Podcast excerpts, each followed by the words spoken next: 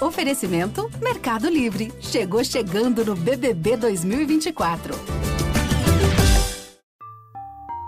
O que é arrecadado com as drogas é enviado para empresas fictícias, empresas de fachada, em outras regiões do país, para lavar esse dinheiro que é resultante das drogas.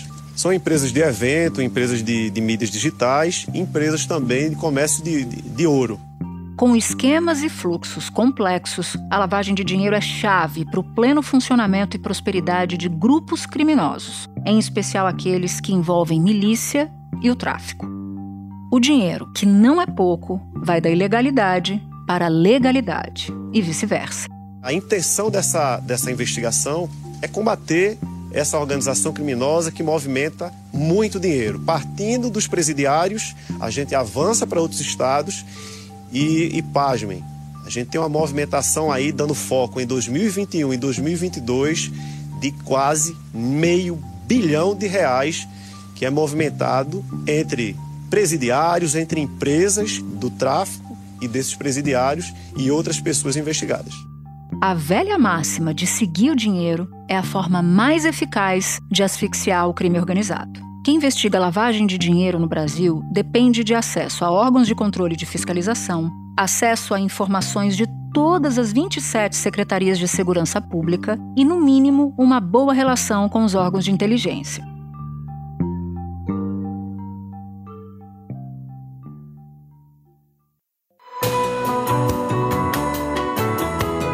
Da redação do G1, eu sou Natuzaneri e o assunto hoje é Como sufocar o crime organizado. Um episódio para entender quais são os desafios para desmontar a prática financeira que sustenta e dá muito lucro às milícias e facções a lavagem de dinheiro. Meu convidado é o criminalista Pier Paulo Bottini, professor do Departamento de Direito Penal, Criminologia e Medicina Forense da Faculdade de Direito da USP. Segunda-feira, 30 de outubro.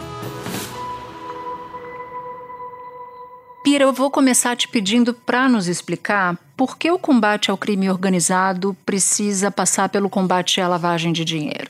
Bom, Natuza, na verdade, é, já de há muito se percebeu que para você combater grandes estruturas criminosas, não adianta a lógica da mera prisão, da mera repressão. Por quê? Porque quando você tira as pessoas que compõem a organização criminosa de circulação, ou essas pessoas são substituídas muito rapidamente por outras, ou, nos casos de liderança, se não há substituição, aqueles líderes continuam comandando a organização criminosa mesmo de dentro da prisão. Então, a lógica da prisão para uma grande organização criminosa, ela não é suficiente, é preciso ir além disso.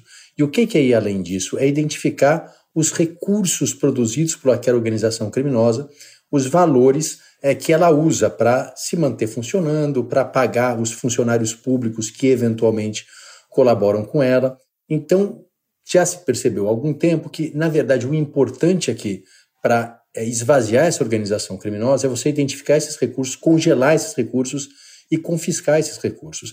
E eu só consigo fazer isso através de uma política de prevenção à lavagem de dinheiro. O que, que significa isso? Significa você criminalizar o ato de ocultar, o ato de mascarar os recursos provenientes de crime. Então é fundamental identificar esses recursos, ver para onde eles vão, né? aquela velha história do follow the money, congelar esses recursos e confiscar esses recursos. Com isso, você consegue afetar de maneira muito mais intensa o funcionamento de uma organização criminosa do que simplesmente prendendo seus integrantes. Pierre, quais são os negócios mais usados para esconder a origem do dinheiro do crime? E aproveito para encaixar uma segunda pergunta. Como é que normalmente começam as investigações sobre lavagem de dinheiro? Vamos supor que alguém praticou um tráfico de drogas e recebeu um recurso em dinheiro vivo desse tráfico de drogas. Né? O que, que ele faz com esse dinheiro? Né?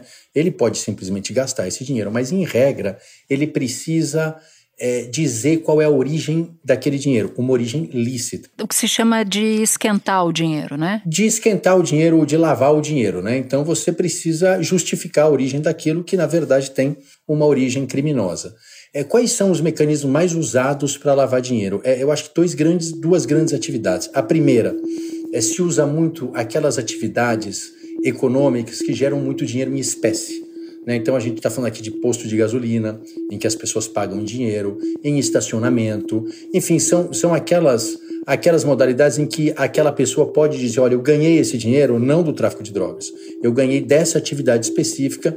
Um segundo grupo de atividades um pouco mais sofisticado são aqueles setores da economia que comerciam, que operam produtos que têm um, o que a gente diz um, valor subjetivo é muito grande. O que antes se fazia com obra de arte. Isso, com obra de arte, com leilão de, de joias, é, com direitos de atletas, de jogadores de futebol, né? Quanto vale um quadro? Quanto vale o passe de um jogador de futebol? Então, é muito subjetivo isso. Então, na verdade, a pessoa pode comprar um quadro por 100 reais e dizer que revendeu aquele quadro por 100 mil e justificar o dinheiro que ela ganhou como se fosse da venda do quadro, quando na verdade aquele dinheiro pode ter origem ilícita. Então, qual que é a forma aqui de você identificar isso e impedir que isso aconteça? Na verdade, o que a lei faz, inclusive, você identifica esses setores é, profissionais mais sensíveis à lavagem de dinheiro. Então, a gente está falando aqui de comércio de bens de luxo, de leilão de arte, de joalherias e assim por diante, e obriga os profissionais que trabalham nesse setor a conhecer os seus clientes, e sempre que eles identificarem uma operação estranha, uma operação suspeita, alguém que não tem atividade econômica movimentando muito dinheiro naquele setor, ela precisa comunicar às autoridades públicas, mais em especial um órgão chamado COAF. E a partir daí, então, começa uma investigação a respeito daquela movimentação e daquela pessoa. Então, basicamente, é dessa forma que se inicia um processo, uma investigação por lavagem de dinheiro uma reportagem do jornal Globo sob o título de Podólogo a criptomoedas, os tentáculos financeiros da milícia. Eu queria só rapidamente você olhar sobre esse mercado das criptomoedas. Veja, o mercado das criptomoedas é um mercado que, embora tenha muita atividade lícita e legítima, ele também é um cenário é, para a prática de lavagem de dinheiro. Por quê? Porque a criptomoeda em si é, você não necessariamente identifica o titular dela. Ela é uma espécie de um, de um objeto de valor ao portador. Né? Então, você pode fazer transações, embora as transações sejam registradas na rede, mas você pode fazer transações sem se identificar, basta uma chave e um endereço na internet e fazer transações pelo mundo todo. Então, dada a rapidez com que você faz essas transações, dada a facilidade de, de você é transferir valores de um lado para o outro do mundo, e dada a dificuldade de você identificar o real titular, o beneficiário daquela criptomoeda, ela acabou sendo um atrativo para a lavagem de dinheiro. Qual é a melhor forma de você controlar a lavagem de dinheiro via criptomoedas?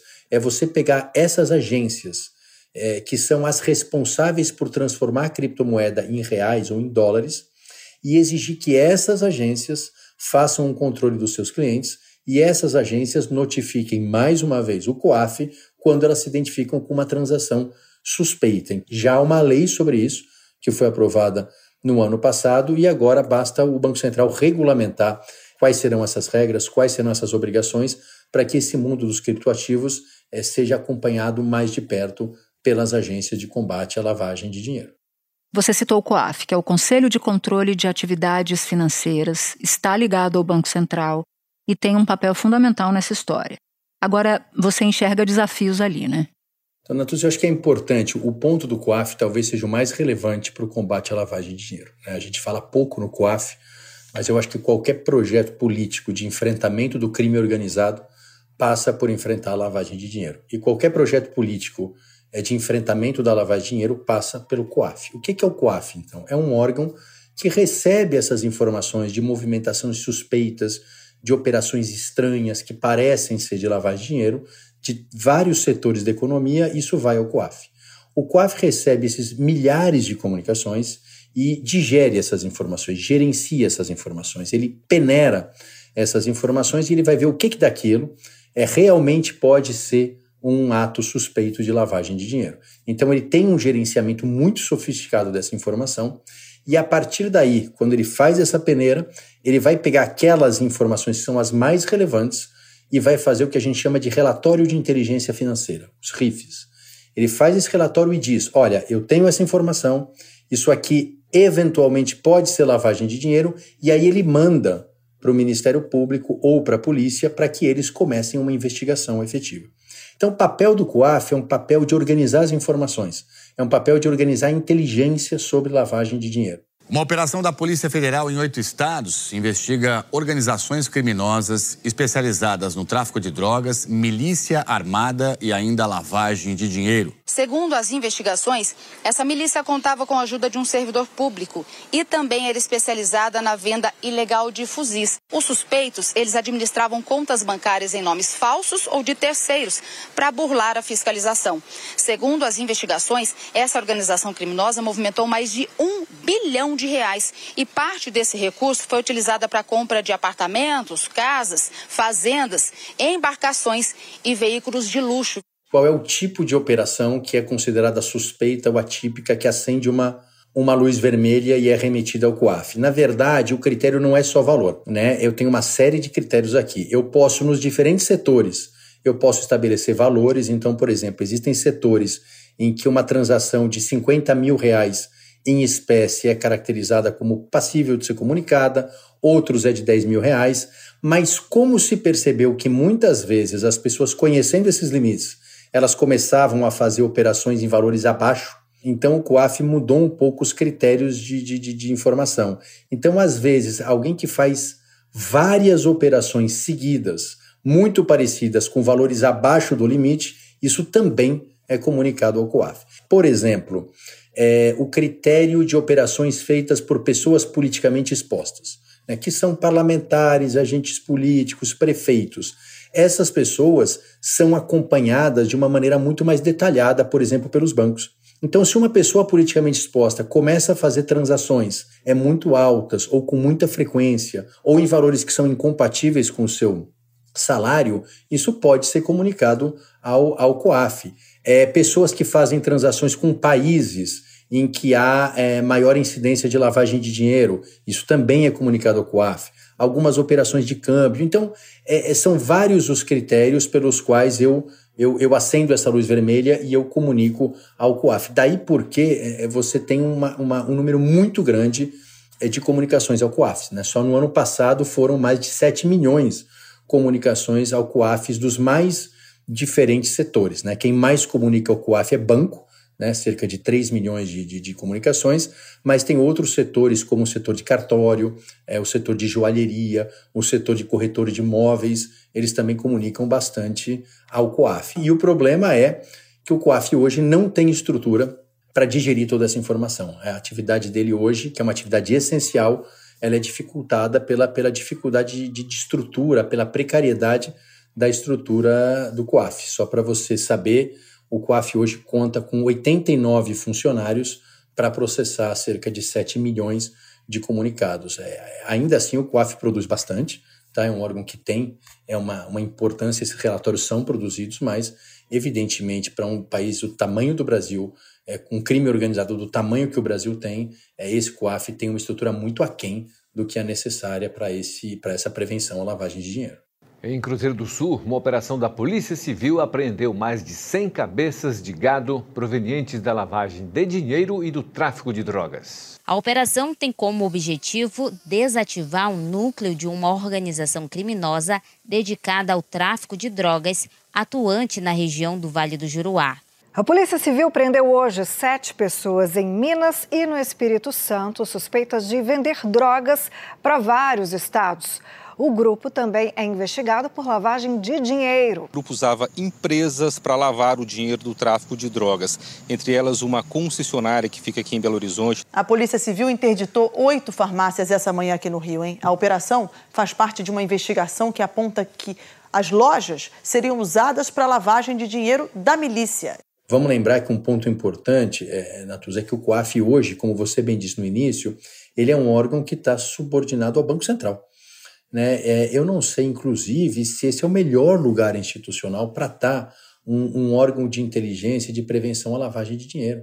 Porque o Banco Central ele cuida só das instituições financeiras. E como a gente já falou aqui, eu não faço lavagem de dinheiro só através de banco ou de instituição financeira. Então, talvez colocar o COAF é, embaixo do Ministério da Fazenda, que tem uma competência mais ampla, fosse uma medida importante para capacitar esse órgão para transformar esse órgão, no, na verdade não transformar, mas robustecer o trabalho de qualidade que esse órgão está fazendo, mas que ele tenha mais estrutura para desenvolver. E, e, e, o que me impressiona é, é que a gente está falando muito aqui num problema de segurança pública, de combate à criminalidade organizada, e pouco se fala nesse órgão que eu acho que é de todos o mais importante para fazer esse enfrentamento, para colaborar com, essa, com esse conhecimento, com essa inteligência, que é o COAF. O presidente Jair Bolsonaro sancionou sem vetos a lei que reestrutura e transfere o COAF do Ministério da Economia para o Banco Central. Então, naquele momento, o COAF veio para o Banco Central. A gente fez algumas mudanças no COAF, é, investiu um pouco em tecnologia para melhorar os processos né, do COAF. Então, a gente tinha um entendimento lá atrás que ele vinha para o Banco Central. O Banco Central tinha, ganhava autonomia, ele ficava autônomo junto com o Banco Central. Em algum momento, ele saía debaixo do Banco Central e passava a ter uma autonomia própria. Eu acho que esse é o melhor caminho. Espera um pouquinho que eu já volto para continuar minha conversa com o Pierre. Se você é cliente no Bank Ultravioleta, você tem um atendimento exclusivo e que resolve por você. Conheça no Bank Ultravioleta. Como deveria ser.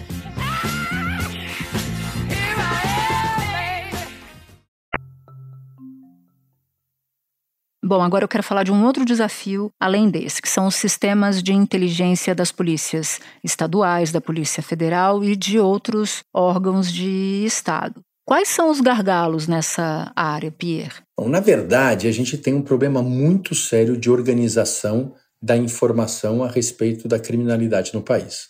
Por quê? Porque nós somos uma federação, né? E a segurança pública é de responsabilidade primordial dos estados. Então, os estados têm o maior contato com os dados, com as estatísticas sobre a criminalidade. Eles coletam esses dados e, em tese, deveriam repassar esses dados para um sistema central, um sistema único, que pudesse trabalhar a inteligência e a estatística a respeito disso. Mas hoje a gente tem uma falta de uma base de dados confiável a respeito disso. Quando a gente se pergunta, por exemplo, sobre o número de crimes, que tipo de crime é cometido mais ou menos em cada unidade da federação, é, com, quais são os dados referentes às pessoas presas nessas unidades, que tipo de crime elas cometeram, é, os bens que foram apreendidos. Veja, não é que essa informação não existe, mas os critérios que são é, utilizados para repassar essa informação são critérios pouco padronizados.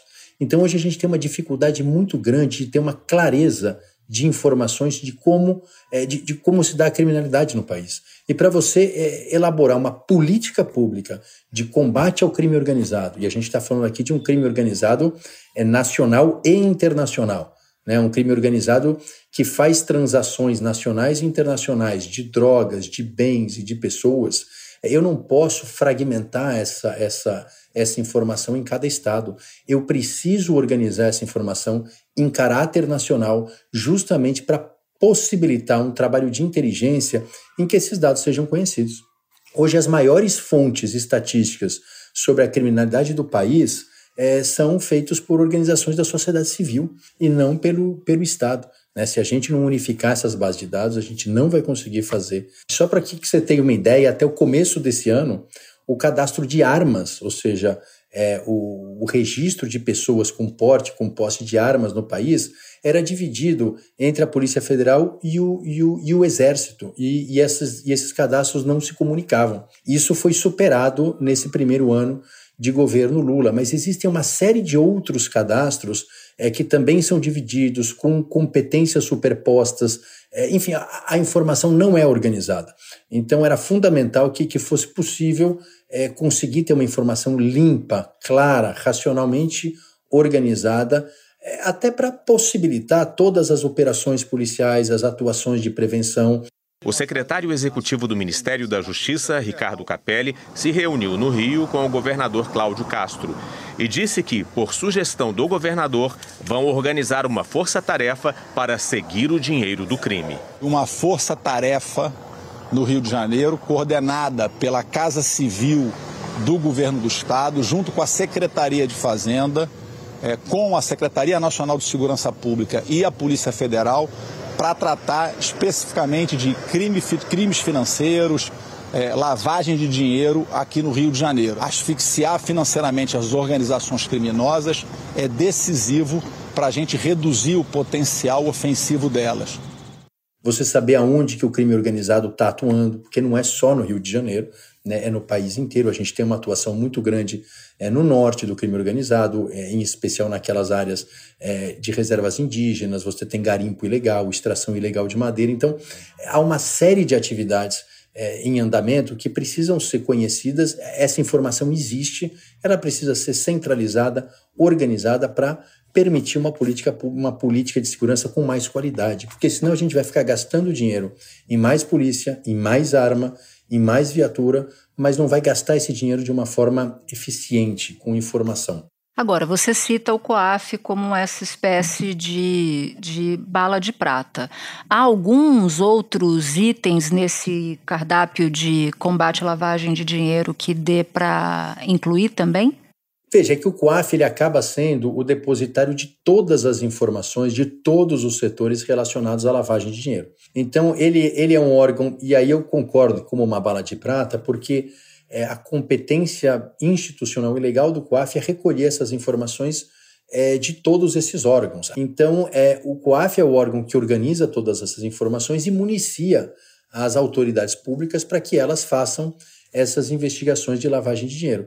Então, se a gente não tiver esse COAF é, bem organizado, veja, a gente a cada ano coloca um setor novo para prestar informações para o COAF. Agora vem os criptoativos. Há pouco tempo foram os cartórios.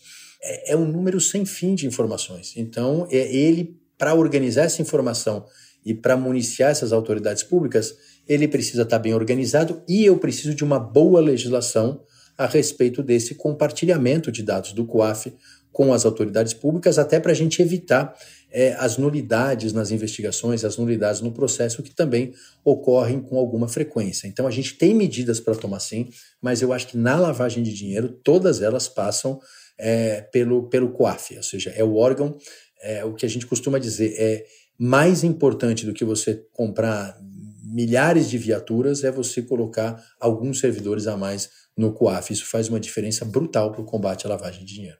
Pierre, muito obrigada por nos explicar tanto sobre esse tema que suspeito vai entrar na ordem do dia de maneira definitiva, porque se não se combater a lavagem de dinheiro, não se combate o crime organizado. Te agradeço muito por ter topado falar com a gente. Obrigado, Natuza. Obrigado a todas, obrigado a todos. Estou à disposição de vocês sempre.